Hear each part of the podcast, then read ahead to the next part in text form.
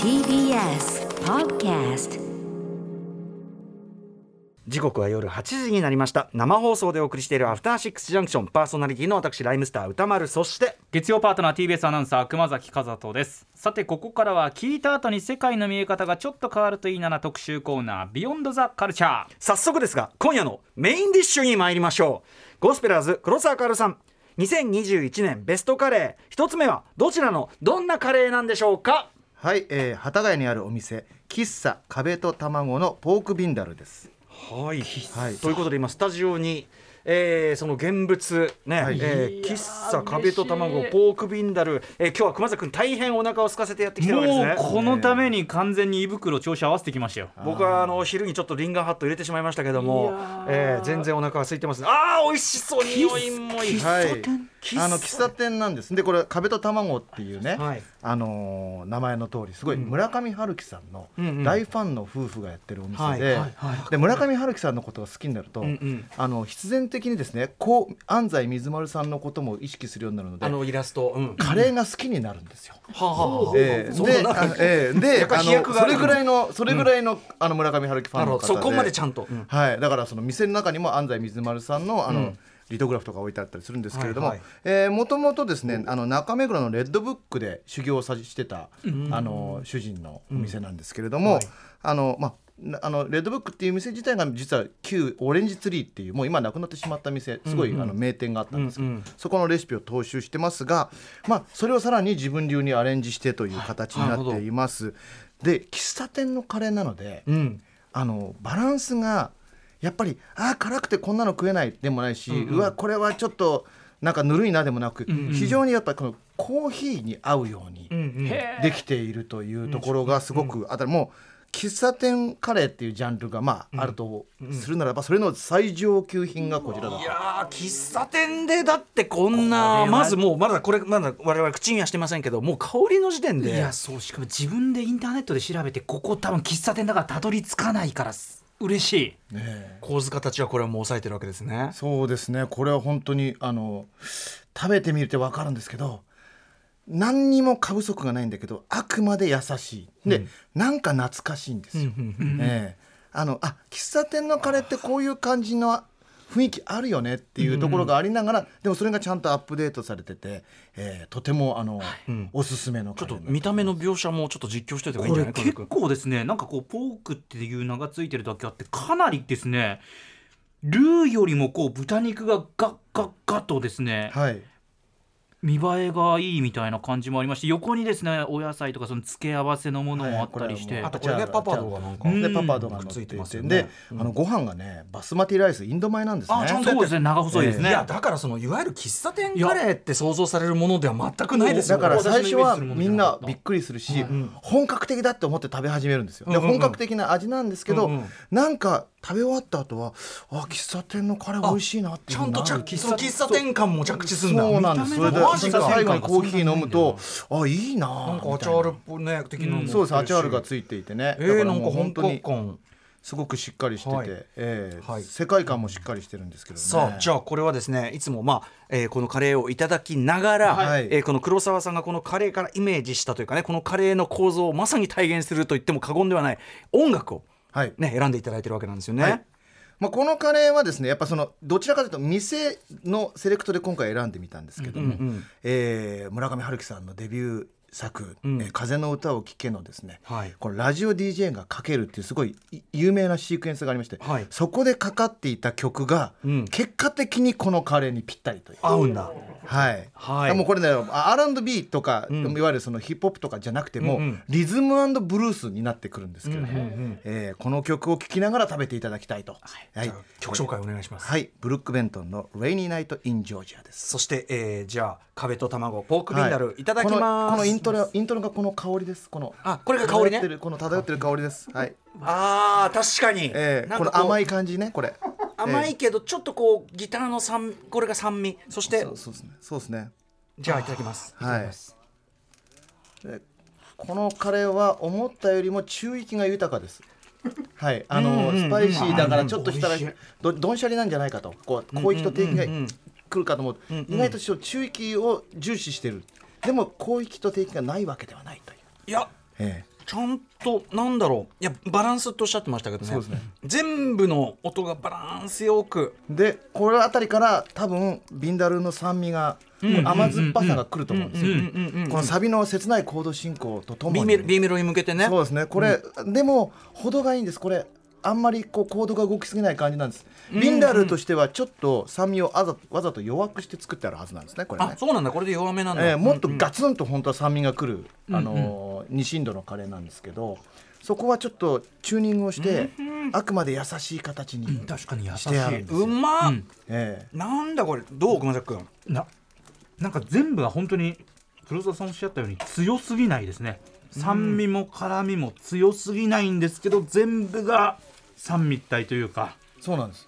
最高美味しい稲田さんも召し上がってますいかがですか稲田さん。最高ですね。でもおっしゃってた。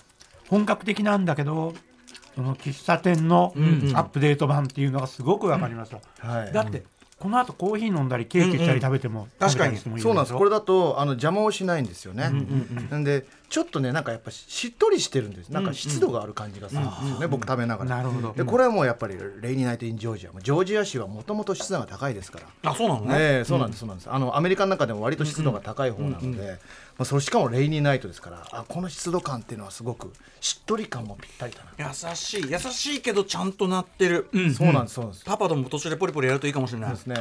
これまたあのアクセントになりますね。まあちょっと。パパだねおせんべい、えおせんべいみたいなね、えはいはい、豆のおせんべいですね。はい、これも入ってます。ん。え。これはコーヒーもいいけどやっぱちょっとビールも行きたくなっビちゃうールもあるんですね。ビビールも置いてある店ですね。ええ。で、あのスイーツもコーヒーも全部美味しいです。今たまたまコンビニコーヒー横にあったんで一緒に行きましたけど、あいいいいですよ。半端じゃないですね。こねれ本当にコーヒーに合うっていうのが今、コーヒー飲んでみてよくわかりました、お店だとドリップしたコーヒーがそれで飲めるということですね。えー、粋な店だ、喫茶壁と卵。これはえっと幡ヶ谷。はい。どのぐらい幡ヶ谷のどの辺なの？徒歩2分だって。ちょっと、うん、ちょっとね、あの、ん隠れ家的な場所にあるんですけれども。うん、で、あの、休みがですね、確かに2日間ぐらいあるのかな。だから、その辺だけ。うんあの、まあ、でも、今ね、あの SNS でそれチェックできますから。火曜と水曜が提供になってそうますね、なんですよ。はいそうなんですこれお値段はこうモークビンダルは1100円ということではい。うんお店行ってみたいですそのまずその村上春樹の世界そうなんですよ。ねそれ自体に浸りながらさらにですもんね、はい、あの、実はその村上春樹さんのあのエッセエッセイ、えーカンガルー日和エッセイじゃないな、小編集のカンガルー日和の中に、とんがり焼きっていうもう知る人ぞ知る名声があるんですけど、とんがり焼きっていうお菓子を元にした、あの話なんですけど、そのとんがり焼きを自分で作ってしまってとんがり焼きってこんな感じじゃないイメージからイメージから。そうそれを、それがねめちゃくちゃうまいんですよ、だからそのスイーツとして焼き菓子と、えースイーツとカレーとコーヒーと、まあ、ビールもありますし、まあ、全てがすごくバランスのいいお店ですね。まさにそのカカレーとか全部がこう食もカルチャーと一体化してる店って感じね。そうなんです、ええ。すごいね小室さん君このお店。すごいんですよ。だからもうねあのーでも流行りすぎちゃうと、んうん。僕入れなくなっちゃうから、ん。ちょっと困る。じゃあこっから先はあのちょっとぼかしたいね。あのカレーカレーと卵をそうですね。ちょっとぼかしつつい方がいいかもしれないうん。ちゃんと言いましょう。壁と卵。はい、改めてじゃあ説明しますとお伝えしますと京王電鉄京王新線幡ヶ谷駅から徒歩2分のところにあります、喫茶壁と卵のポークビンダルご紹介いただきました、価格1100円。テイクアウトも可能、定休日が火曜日と水曜日となってい。ます、あのつ他のカレーもあるんですけどそれも全部美味しいです、えこれでもやっぱ一食目やっぱさ食べ終わったけど全然ドブッとはしてないしだからこれ爽やかですらある、うん。一食目として、もうちゃんとねね。流れ考えちゃうもんねこれね。え今日今日は結構流れちゃんと考えないとどのカレー屋さんもやっぱ美味しく食べてほしいので、そこはこだわりました。黒沢君が1年間悩みに悩んでカレーを気が食べながら気が気じゃないカレーもだけど、音楽。音楽チョイスね。わせる音楽チョイスがもうこれが一番毎年悩むところですもうさ当たり前のようにやらせてるけどさそれがそれが大変なんだだってもんねさそんな音そんなカレー評論家一人もいないんですよ。それはそれはそうですよ。いないでしょそれはいないけど いないけどそれはいない方がおかしい、まあそれは黒沢君がやっぱやっていかないところがね、そうですね。ですよええ。さあということで黒沢さんが選んだカレーまだまだ食べられます、えーということで今夜の特集はこちら。ゴスペラーズ黒沢薫プレゼンツ。カレーは音楽だ。ベストカレー 2021with エリックサウス稲田修介さん。よいしょ改めて今夜のゲストをご紹介いたします、えー昨年12月8日以来ちょうど1年ぶりのご登場ゴスペラーズ黒沢かるさんです。いらっしゃいませ。どうもこんばんは。まあお世話になってますね。いやいやうちのリーダーもこの前お世話あになりました。そうそうそうあの武田と哲也素晴らしかったです、えーご存知日本を代表するボーカルグループゴスペラーズのメンバー、えーこの番組のスタジオライブを披露していただいてあとライブのモニター特集あれもよかった。ライブの MC 特集お世話になりました、はい。えーでゴスペラーズ以外にもう一つ我々がお世話になっているのがこのカレー特集です。カレーのプロデュースを行ったりレシピ本を出したりする本当に業界屈指というかね本当に音楽業界もトップのカレー通でございます、ありがとうございます。人呼んでハードコアカレーシンガー、はい。えー前身番組 UK のシャッフル時代から黒沢さん大変カレー紹介。でそしてカレーと音楽。ね、はい。っていうのはやっぱりね味の表現っていうのはやっぱりね音楽に例えるとすごくいいんですよね。特にあの黒人音楽のブラックミュージックのその音の成り立ちと、うん。あのカレーのその味の蘇生みたいなのがすごく似てるんじゃないかっていう話をそもそも歌丸さんとそうあのあれですよね、フェスの楽屋で話したのが最初ですよね。やっぱりその、例えば中域がね、歌が、音楽で言えばこう歌が声が前に出てるなっていうのはやっぱりこうご飯食とかねそういうものがこうまうまみが中域なのかなとか、うん。とか、ぐーっとこうスパイスこうなんかドーンと低域でこそう出てるのが、うん。酸味がピーンとこうこうハイあのハイハット的に効いてるのかとか、そうですね。それねそれで例えるとすごくいいなって話で。そう分かりやすいよねっていう。まあ分かりやすいのかどうかも分からない。俺たちはそうやっていこうっていう話を。楽し楽しいよね。いやでも本当だから音楽業界でカレーを語る人が増えて。あ本当。うん。フォロワーがね。そうそうもにわフォロワーそうそう。そうににわか野郎どもがね。おとといきやがってね。いやいや有効的にいきますけど。ねそう有効的にいきますけど。すぐ喧嘩をしでも本当増えました。もう、うんね、ね。うん、まあまあでもあのそうやってあのなんていうかな同行の死が増えていくのは嬉しいですよねこれね。そうですね、ん。この話をした時もなんとなく分かってくれる人が増えてきましたね、まあそうだよね、ええ。うん。我々の長年の活動が実を結んだ。そうです。長いですからねこれ言い始めてから。はいということでまあでもとにかくこの企画を始めてからご飯を食べるときにカレーを食べる時にもう気が気じゃないとそうですね。あのー美味しいカレーはただ美味しいって食べるんじゃなくてこれはどんな音楽になってるんだろうって思いながら食べるっていう。黒沢君もっとそこ適当でいいんだよ。それ毎年言われるけど、やっぱり結構ね頑張っちゃうね。そうはいかないよね。ええそうね、ん。ありが頑張っちゃうとうございます。音楽もカレーもセットで味わいたいと思います。はい。そして今年はちょっと趣向を変えてゲストもう一方ご紹介にお待たせいたしました。はいご紹介いたします。10月18日コールスロー特集こちらも大反響でした。出演してくださいました。フードライターにして黒沢さんの盟友稲田俊介さんです。よろしくお願いします。よろしくお願いします稲田さんよろしくお願いします。はいもうますとにかくねもうあのコールスロー特集もすごかったですから反響がね。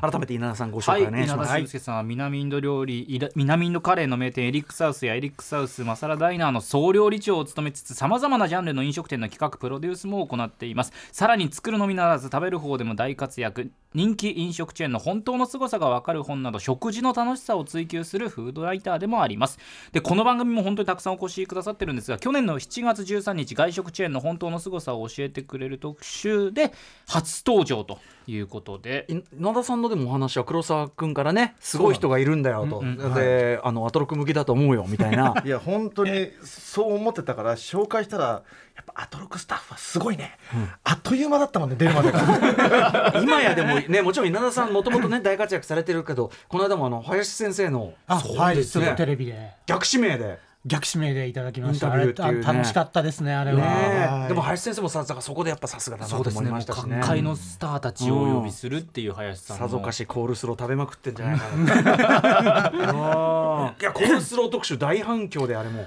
おかげさまでね、あの僕もいろんな反応をいただきまして、うんうんうん。なんだ結構みんなコールスロー好きじゃんって嬉しくなっちゃいましたね、あれは。いやだからあのね一手間かけてるのに、うんうん。サラダより地位が低いのが、うんうんあの稲田さんと僕は前から苦々してたんあですよ。そうなんですね。そうなんですいや そうそう。あったんだ。あったうんうん。あとなんでだろうみたいなね。いやいやいやということでまあねいろいろお世話になってるんですがついに本業カレーです、はい、カレーね、で、はい。えということでえっとここのお知り合いの度合いっていうのは稲田さんとえいやもうあの最初はね、はい。おお客とあの料理人で、ええ。あのご挨拶いただいてぐらいの感じでだったんですけど、僕も黒沢さんがプロデュースされたカレーを、んうん。まあ、食べに行ったりとはいはかい。して、でなんとなく LINE であれああだよねこうだよねみたいうん。な感じで,、そうそう。ですね延々と、うん。はい、でやっぱり話が面白い方なので僕がやってるあの某局のラジオ番組にあの来てもらってうん。おしゃべりをしたんですよ。うんでその後あの2人でカレー食べて、ん。なんか酒飲んで楽しんでっていうのがあったんですけど、うん。であこの人はもっといろんなところに出るべき人だなと思って、断るごとにいろんなところで言ってたんですよ。ありがとうございます。そしたらもうブレイクしちゃって、ね え本当ですよ、本当に嬉しいですだから。ねえ。えはいということでまあただでさえねお忙しいのに、うん。本当にあのお二方ともありがとうござありいます。がとうございます。あエリックサウスのねあのカレー自体もベストカレーにねえそうです。あのだからそれをね、ブリオッシュ合わせるとかいうところがもうちょっとはおかしいでしょ？なぜなんじゃないのっていうそういうそその目の付けどころがもうやっぱりアトロク向きだなと思ってたんですよ。稲田さんは常に食べ方からねもうねイノベーションもされてますからね、これはね。はい。ということで稲田さん今日はあのーですねカレー会、はい。まあ今日はベストカレーは黒沢さんに選んでいただいてえっ、と2021年カレー業界注目トピックスはいなどを、えー稲田さんに伺っていこうとはい。思っております。はいということでお知らせの後お二人に2021年カレーを総括していただくのですがその前に、えーやはり皆さんお忘れいお忘れではないでしょうか、はい。黒沢さん、アーティストシンガーゴスペラーズのメンバーであること。をめちゃくちゃありがたいです。ゴスペラーズの曲ぜひ一曲聴きましょはい、えーとゴスペラーズがですね今年3月にリリースしたアカペラだけのアルバムですね。これね18年ぶりになったんですけど、じゅアカペラ2の中から、えー僕が作詞作曲編曲ですね、えーあのなぎれんっていうアカペラグループの松原君っていう人と一緒に作った曲なんですけど、これもアカペラにしては低域広域中域が割とバッチリ効いて、えーいいいい感じだと思います、はいちょっと、えー、R&B だったりクラブミュージックしてると思うんで聴いてください、ゴスペラーズで雨上がり。うはい、えーゴスペラーズが今年3月にリリースしたアルバム「アカペラ2」から「雨上がり」確かにさこのぶぶぶこのさ、はい。このグルーブをさアカペラでやろうってグループにね。そうですね。ね。まあ今だからひいわゆるヒューマンビートボックスボイスパーカッションってアカペラの中ではもうスタンダードになってるんですけど、うんうんうん。特にその松原君っていうそのなぎれんの人がそういうのを組むのがめちゃくちゃうまくて、うんうんうんうん。あとクラブミュージックとかにも造詣がある人なので、はいはいはい。あそういうのやろうよって言って作っただ。からドッタドッタっていうのは、んん。そうそう。それはね多分ねアカペラやってる人の中では聞いたことがないねそうだよね。なんかもっとさ、手数多くしちゃいがちじゃない？そうなんですよ、ね、そのビートをさ。そうなんですよ。あの逆にのノリを少し外しても手数でっていう話です、うんうんうんそうじゃなくてあくまでこうグルーブをね。グルーブをってういう感じで。すねん。いい美味しかったです。ありがとうごございます。ありがとうございます。嬉しい。ということで、えーお知らせとあと引き続き、えーゴスペラーズ黒沢かおるさん2021年ベストカレー2つ目ご紹介いただきます時刻は8時21分です。この時間はカレーは音楽だ。ベストカレー2021と題しましてゴスペラーズ黒沢薫さんが選ぶ2021年ベストカレーそして名店エリックサウス総料理長稲田俊介さんが選ぶ2021年カレー注目トピックスを紹介していただきます。はい黒沢さん稲田さん引き続きよろしくお願いします。お願いします。さあでは黒沢さん2021年ベストカレー2つ目はどちらのどんなカレーでしょうか？はい、えー、錦糸町の台湾料理生駒の麻婆カレーパイコーのせです。麻婆カレーパイコーのせまたかなりかなりトリッキーなさ今スタジオに。ね。ねえーライムスターマネージャー幼いさんありがとうございますこれはこれは迫力あるでしょ、ねさあちょっとこれ描写、ぜひこれもうパッと見た感じカレーというよりこう麻婆豆腐丼の上に温玉とかこうパイコーが乗ってるなっていう感じですね。そうですね。であの実はもうカレー好きな人の中では常に悩みがあるんですよ。ほうほう。麻婆豆腐って本当はカレーじゃない、確かに その まあカレーですよね。そう。ほらほらほらほら。あ稲田さんもほらほらほらほら。えやっぱその定義としては？そうですね。あのカレーじゃないと言える要素が何もないっていう。あのそうなんですよ。もともとそうだったんですよ。もともとそうだった。もともとカレー好きの間でそうで、でやっぱり今中華カレーっていうのがある程度こう、ムーブメントが来ててですね、僕らの頃中華カレーって言ったらそれこそあの六本木のコーヒー園のカレーライスぐらいしかない確かにでやっぱりいいくつも出す店が増えたのと、あと麻婆カレーっていうものがん。割と市民権を得てきたというか、うん。あ美味しいに決まってんじゃんみたいな感じでいろんな店がやってるんです。ん。でその中でこの店が、うん。僕何軒か食べたんですけど、はい。この店が一番カレーと麻婆のバランスがいいんです。ちゃんと三角形の頂点にカレーも麻婆もあってあこれはカレーだけど麻婆だし麻婆だけどカレーだなっていう,、うんうんうん。すごいなと思って。これ錦糸町のこの生駒さんって稲田さんは、はい。お店は？僕あの行ったことあるんですけど、うんうんもう完全にあの台湾料理屋さんとして伺ってて、はいこんなアイテムがあるのを完全に見落としてました、なるほどなるほど。不覚です。でね割とその今そのググると出てくるのはあの、パイコーカレーチャーハンっていう方が出てくるんですけど、うん。うん。美味しそれも美味しいらしいんですけど、うんうん。僕は今回はこちらをおすすめしたいそのやっぱりね麻婆とカレーのこう微妙なね関係というのをね。微妙な関係性を、うんうん。あるある意味答えがこれで出ているというね、ではですね、えーカレーを、えー食べながらそのねこの黒沢さんのこのカレー音楽に置き換えると何なのか、えーこの曲を聴きながらね食べたいと思うんですが曲何でしょうか、まあ、これはねやはりですよ。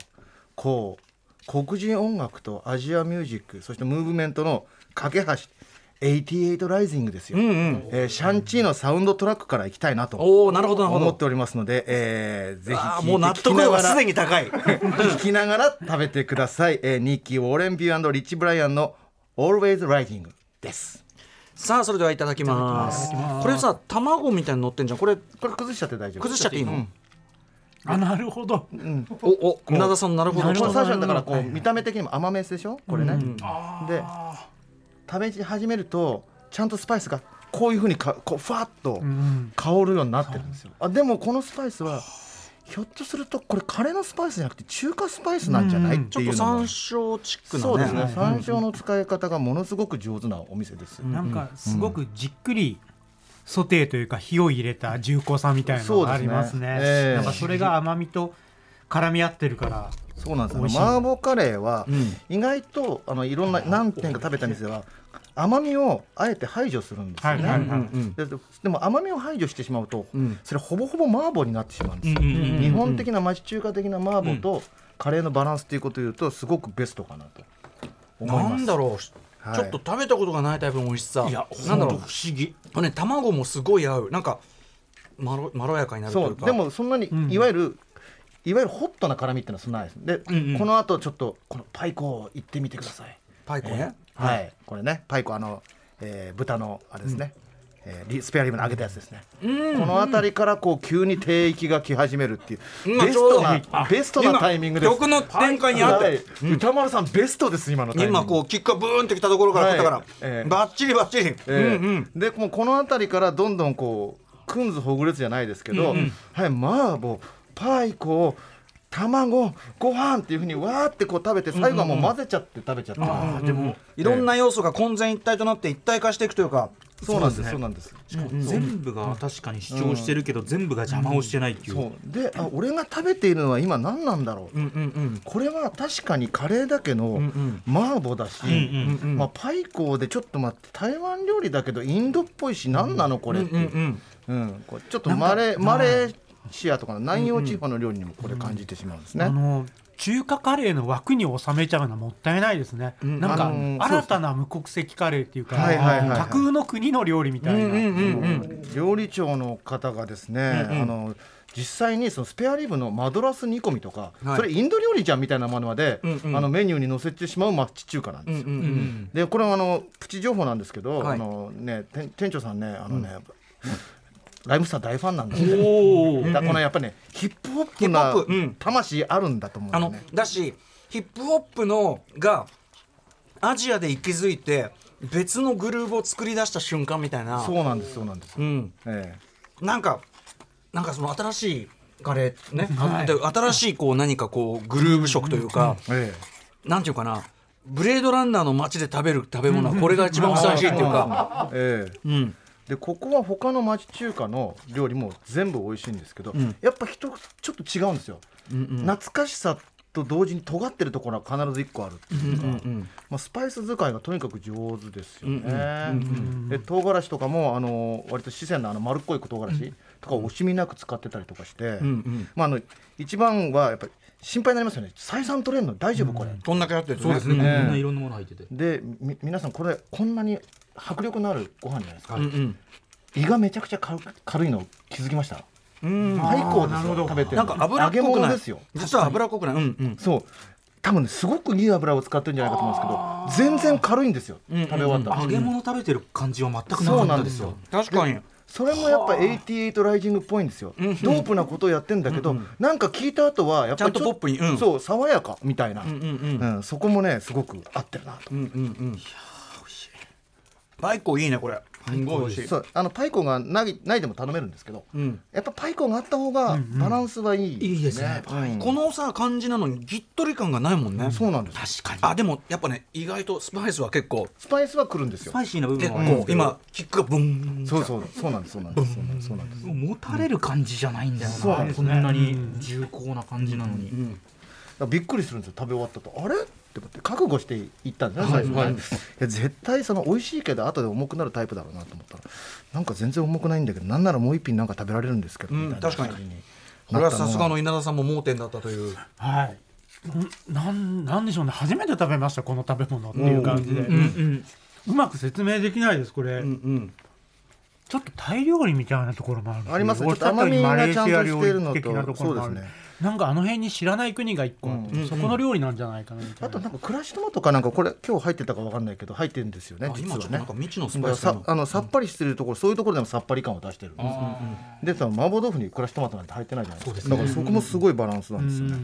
ちょっと情報だけちょっとお伝えしますね、うんはい。都営地下鉄新宿線菊川駅もしくは JR 総武線錦糸町駅南口から徒歩10分程度のところにあります。台湾料理生駒の麻婆カレーパイコーのせでした。こちらのメニューですね。価格は1240円となっております。1240円となっています、テイクアウト可能、はい。定休日水曜日。水曜日が定休日ですちょっのでライムスタけください。ーファンということで生駒さんこれちょっと緊張そうです。伺わないといけない。これこれここはね行った方がいいと思います、うんうん。えありがとうございます。ごちそうさまでした、はい。そしてあの選曲もバッチリでもうちょっとなんか食うタイミングとかもう完璧でしたね。完璧でしたね、うん。ここで食べてほしいっていうところで食べてくれたんで、パイコーのタイミング。ちゃんとちゃんとやっぱラップくんなっていうところでブーンってね。そうですそうです。うん。最高でしたね。はい、ということで、この時間はゴスペラーズクロスアーカールプレゼンツカレーは音楽だ。ベストカレー2021えー、2食目までいただきましたがここでちょっと箸休めでございます、えー稲田俊介さんに今年のカレー業界、注目トピックスを伺っていきたいと思います、えー、今年2021年カレー業界どうだったんですか？そうですね。まあいろいろコロナとか厳しい中で、うん。やっぱり一つ明るいニュースとしては、はい。あのー創作系のジャパニーズカレーといいますかいわゆるスパイスカレーって言われるものが、その創作的なものとあと割と現地を踏襲したものが両輪になって、うん。すごく広がっていったっていうイメージがありますよね。なんか裾野が広がったし、なんかカレー好きになるハードルを下げてくれたしっていうところで一気に広まったなという、そういうカジュアル化みたいなものがあってただその対局として今度はそのガチのうん。本場そのままでいくぞみたいなところは今度は逆にマニアックに細分化していってこれまでもうこう南インド料理って言えば南インドカレーって言えばそれでよかったのがそれがなんかマンガロールとかゴアとか地域が細分化していったりですね。であとまあそのコンテンツがもちろん例えばそのえー一般的なカレーも出しつつ、はい。その店にしかない。例えばえこんなん出てくるんだみたいな魚料理とかですね、うんうんうん。そういうものを出してきたりとかしてその濃ゆいところはまたどんどん濃ゆくなってきたみたいなのが、ハードコアへーそうですね、うんうんそれが傾向ではあるん。ですねそうですね。そういうなんかキャッチーな部分とこうコアな部分が同時に進化していったイメージがあります、ね。やっぱり日本もいろんな地域の方が本当に住んでらっしゃる状、ね、それが普通になって、やっぱそれの反映もあるんですかね？あそれはあると思いますね、だから以前からあの例えば新大久保とかネパール人の方多いとか、うん。あと西か東京でいうと西葛西のあたりインドの方多いとか、いろいろまたそういうところではあの現地の味をそのまま出して同胞たちに食べさせるお店、でそこにマニアがこぞって詰めかけるみたいな。うんうん。でそれが例えばその、えーモスク礼拝堂ですねイスラム教徒の、えーその辺りには必ずその、ムスリムの方向けの,、はい。あのほ本当に本場そのままの店もあるしっていうので、ん。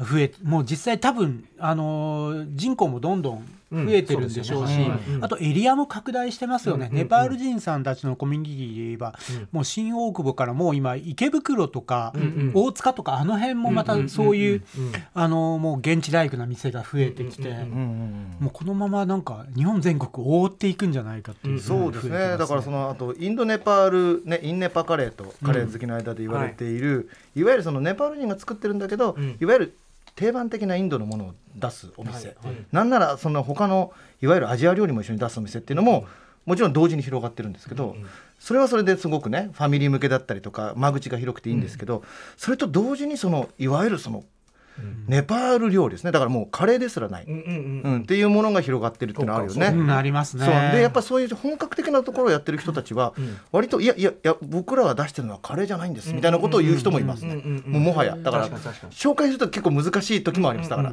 一応カレーって言われてるからこれはカレーって言ってもいいですか？みたいな時はちょっと出てきましたけどね。うんなるほど。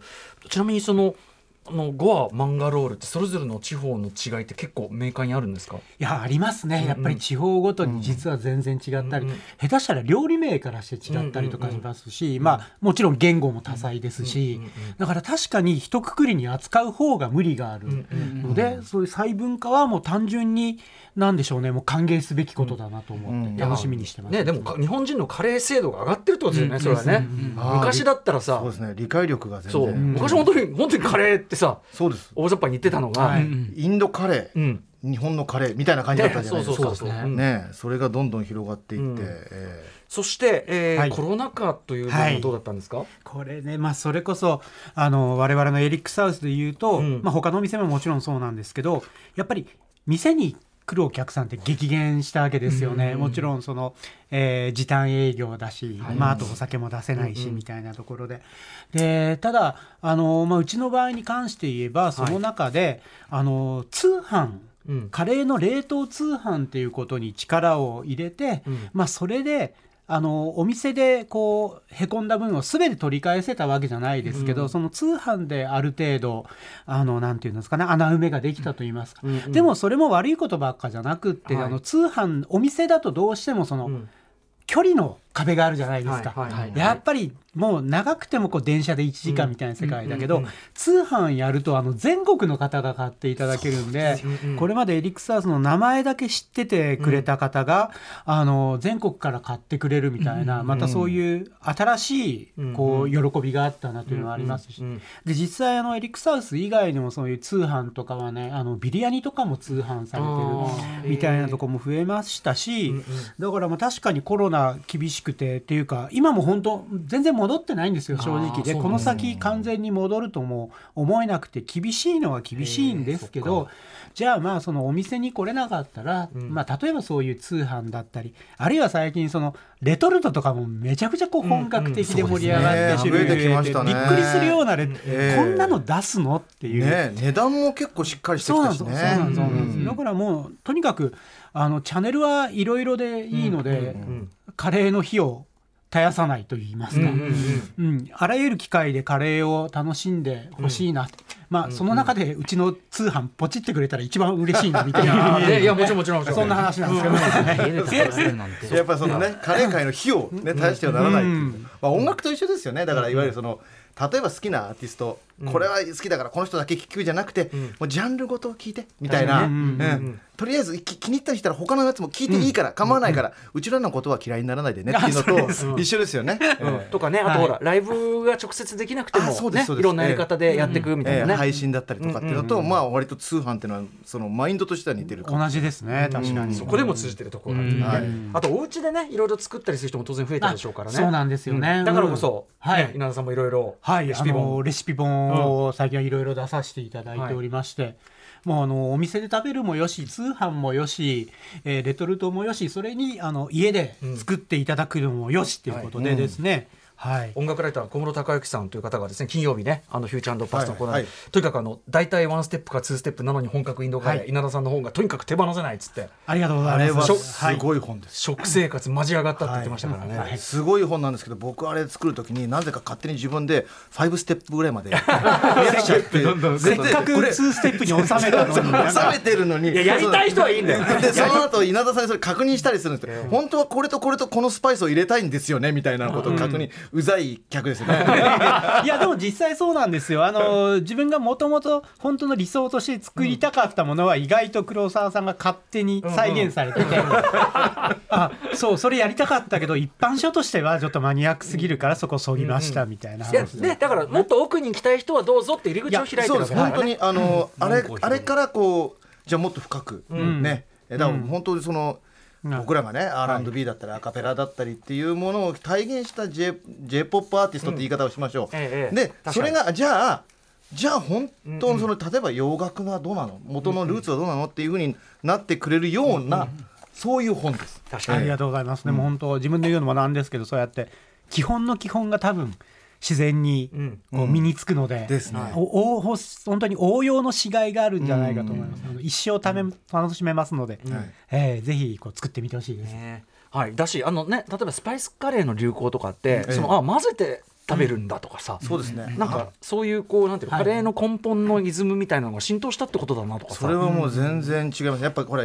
ご飯汚したくないっていうね、文化のところも結構あるから、あのかかけ飯なんだよっていうふうに思わせたっていうのは、ん。ものすごく大きいし、あと映え問題とかもありますよね、あええだから今までカレーっていうのは映えるとかと最も遠いところだったんだけど、それこそ南インドのミールスとかねエリック・サウスさんが出してた、そういうものであ綺麗なものなんだと、見た目的にも、でそのスパイスカレーもいろんな具材があって、あこういうふうに存在しててもいいものなんだって思った人はすごく増えたと思いますね。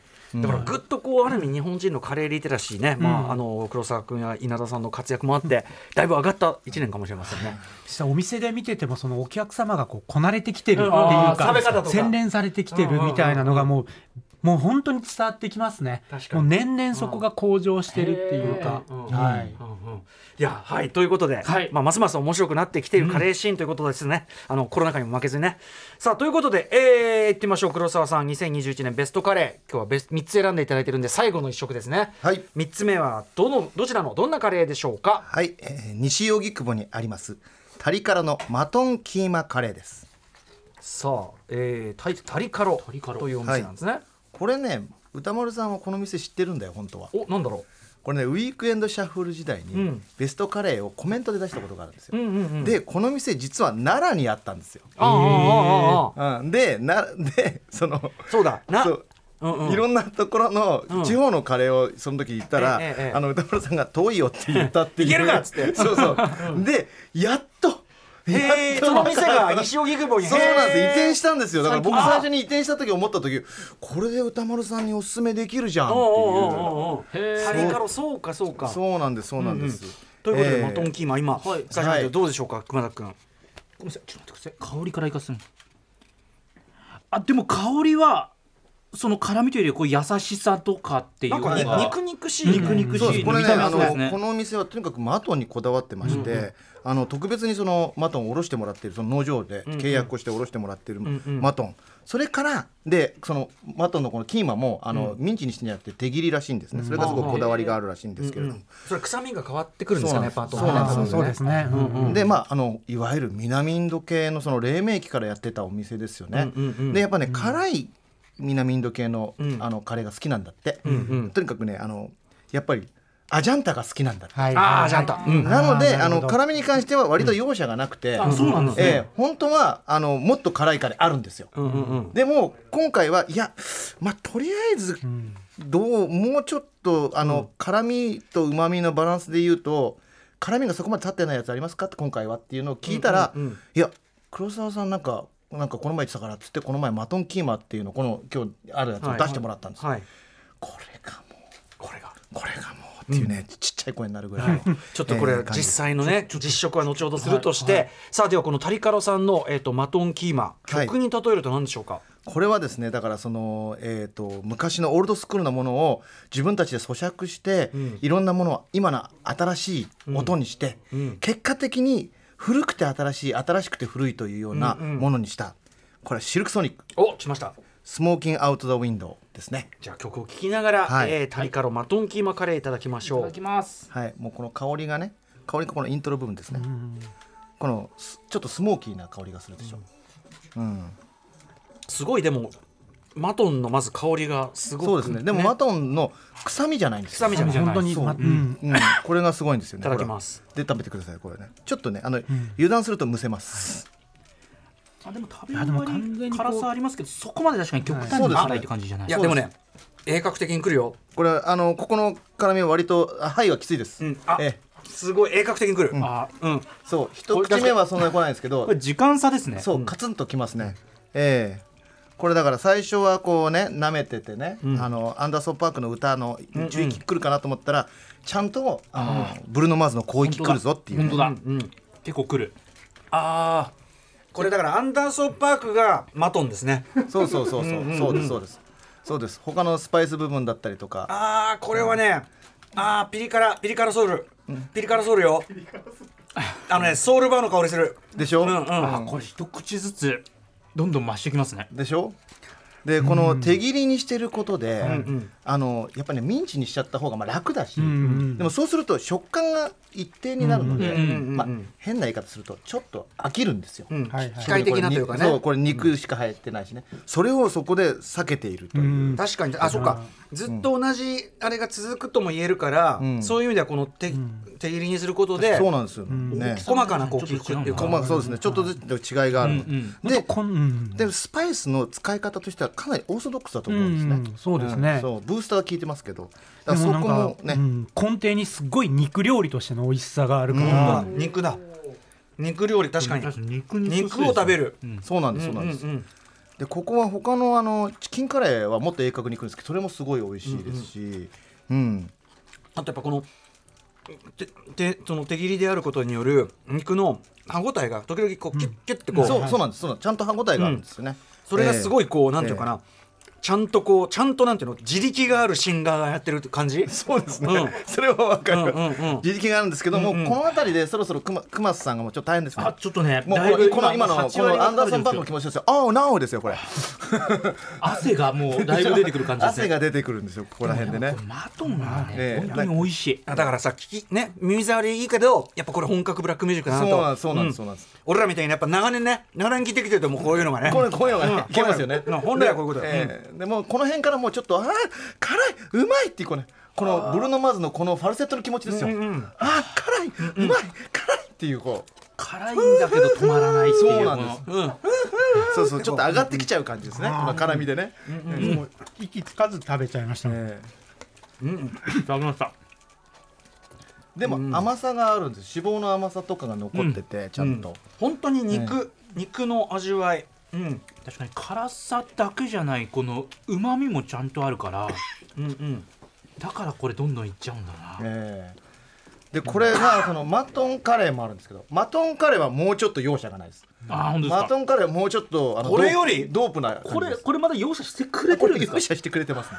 ただ、えー、とお店の人からの伝言で最近は辛くないチキンカレーも出し始めましたと。だから辛いのが苦手な人も来てくださいと。あんまりね 脅かしてもね。そうそうそうそう。でも、辛いのが好きな人はあのそっち食べた方がうんうん。絶対美味しいと僕は思ってますね、うーん。あーでもやっぱちゃんときたねえちゃんと肉だしちゃんとこう低温高温ブーンときて。バーンきましたでしょ、だからもう全身に浴びた。今回に関して言うとこの3並びじゃないと味わえないのでこの3並びにしてあります。これ一発目じゃなかった。確かに三つ目としてのベストですねこれ。これ一発目にしちゃうと全部辛いんで、皆さんいかがですか？いやーあの普段やっぱついついねカレーって辛いだけじゃないんだよみたいなちょっと強がってみたりすまあそういう言い方るんですがももちろんね、こうやってもう本当にガツンと辛いくて美味しいカレー食べると辛いカレーうまいな。と思っていや嬉しい。そういやーもうなんか久々になんだろう。こんなに夢中になって食べたの久しぶりでした、なんか辛さの中毒性みたいなのを感じますよね、はいうんうんなんか本来、本来どこに夢中になっていたか思い出す感じ。そうそうなんですそうなんです、うんうん。俺たちなんか辛いもの食えたら偉いじゃんみたいなことも思っていたじゃんっていう,、確かに。背伸びして背伸びしていろんなソウルのレコード買ってた時とかね。そういうことですよ、これがいいんだよみたいな、この音悪いのがいいんじゃんみたいなこと言ってたじゃんっていう、そういうことですね。そうそういう原点ちょちょちょっとこれちょっとで日本人の口に合うかっつったらでもこれ分かろうとするこの感じ。そうそうそうそう、わこちらから分かりに行く感じ。で今となってはもう僕らもああこれこれになってるから。そうなんですそうなんですそうなんですねえ。やっぱこの j p o p カレーとは違うよ。全然違う口周りのね。この辛い感じがまとわりつく感じがちょっとねたまらないですね。え気持ちが良くなってくるちょっとね収まってほしいけど収まってほしくないみたいなそうそうそう。やっぱ感じがやっぱりある。え焼き物とかいわゆるそのつまみ系も夜はいっぱいあってそれもね全部美味しい。それはだから全部辛いのと辛くないのとバランスがいいんで。でも最後はやっぱり締めはね辛いカレーで辛いのが平気な人は辛いカレーで締めてほしい。くなりますね最近。そういう感じの。カリカリカロ。はい。西西荻窪に移転してきたんだ。そうなんですよ。いやーこんなとねとこにあったら行かなかった。ごめんなさいなんか。いやもう本当ね、あうん。のすぐ行ってください。西荻窪駅徒歩2分のところにあるカリそうなんですカラさんの国産手引きマトンキーマカレーご紹介いただきましたこちらのメニュー価格1350円今回の企画用にですねこれ特別にテイクアウトさせていただいたんですがありがとうございますありがとうございます。通常は店内飲食のみということです。で、またこだわりのメニューも今黒沢さんからも多数紹介していただきましたが、たくさんあります。で、こだわりこれこちらがこだわりのメニューのため1日5食限定のこれこちらのだからこちらはそうでマトンカレーはもうちょっと出してくれる。えうん。で国産マトンがだから手に入る日と入らない日があるのでそこだけあの電話で確認してみてください、ただあのチキンのカレーとかもめちゃくちゃうまいですから、はいええあのそこら辺は安心してなくても行ってみてください。はい、定休日木曜日ですのでお気をつけください、はいということで改めて本日、えーゴスペラーズ黒沢薫さんに選んでいただいた2021年ベストカレー3つおさらいしておきましょう。はい一品目幡ヶ谷喫茶壁と卵ポークウィンダルご紹介いただきました。二品目錦糸町です。台湾料理生駒の麻婆カレーパイコーのせ。そして三品目が西荻窪西荻窪今ご紹介いただきました。タリカロのマトンキーマカレー。これが国産手引きマトンキーマカレーご紹介いただきました。全然違う方向で美味しかったですね。ちゃんと段階いやーでも時間あるといいね。ゆっくり喋れるもん。あ確かに大急ぎでね。大いつも20分でさ3品だとさ、ごめんごめん。うん。もう様子がおかしい人になって帰るもん。ねえこれあの今日のベスト3振り返ってあの稲田さん。いかがですか。はいなん。か順番がセットリストが素晴らしかった、セトリ確かに。セトリセトリストセトリセトリ。嬉しいなんか。セトリ大事よやっぱセトリこれは大事ですよね。うん。そう。そしてその中でもこの最後のメインディッシュともいえるタリカロさんのこれ、ちょっとねもうあまりに印象的でぜひぜひ。興奮してますもう。はいよかったです。確かにそのオードブルからのこう来て最後にガツンとみたいなのもあったもんね。それだからそれも本当にあの今日はどういうカレーを食べたいかっていうので3店舗どれを選んでもらっても絶対に外れない3店舗を選んでますんで、はい、はい。ちょっと改めてお店の方もねそれぞれ伺いたいと思います。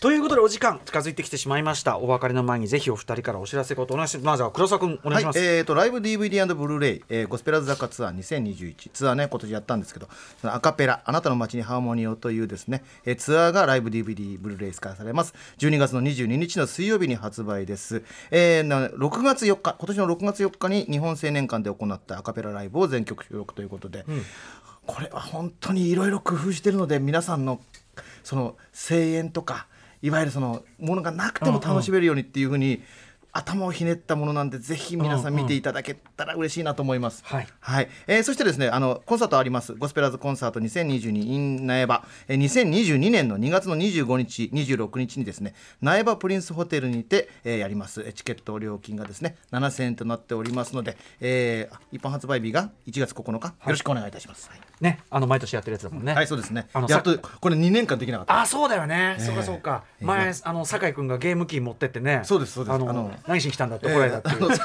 酒井の酒井のあのゴロゴロバッグ、あれゲーム機ね入れすぎて少し歪んでましたからね。直してましたからなんかすごい何万もかけて、えーはい、ということで、えー、ぜひこれねライブも行っていただきたいと思います。そして稲田さん。はい、えー先ほどちょっと触れていただきましたけどもあのレシピ本ですね、大体ワンステップかツーステップなのに本格インドカレー。こちら柴田書書店より発売中ですのでぜひ見てみてください。食生活であとはいであとエリック・サウスの通販サイトですねでですねつい先日年末のスペシャルカレーセットという非常にレアな組み合わせのカレーを、はい、発売しまして これ毎年大体割とすぐ売り切れちゃうんで今年は若干だけ多くご用意しましたがはい、完売が予想されるのでぜひエリック・サウス通販で、えーサイトを覗いてみてください、よろしくお願いします。もちろんエリックサウスお店の方もねぜひぜひ、はい。思い。ます。いやーということでどうした小松？これだってまずさあここにいながらにしてさ、違う方向のカレーが次から次へと運ばれてきて、だからこれ月曜日にやってくださって本当にありがとうございます。本当ですよ。うん最高でした。最高ですよね。うん。はい、えー、ということでここまでカレーは音楽だベストカレー本日のね2021本年度お送りいたしました。黒沢かわるさん稲田俊介さんお二人ありがとうございました。最後に全員でいきましょう。せーの。ごちそうさまでした After Six Junction.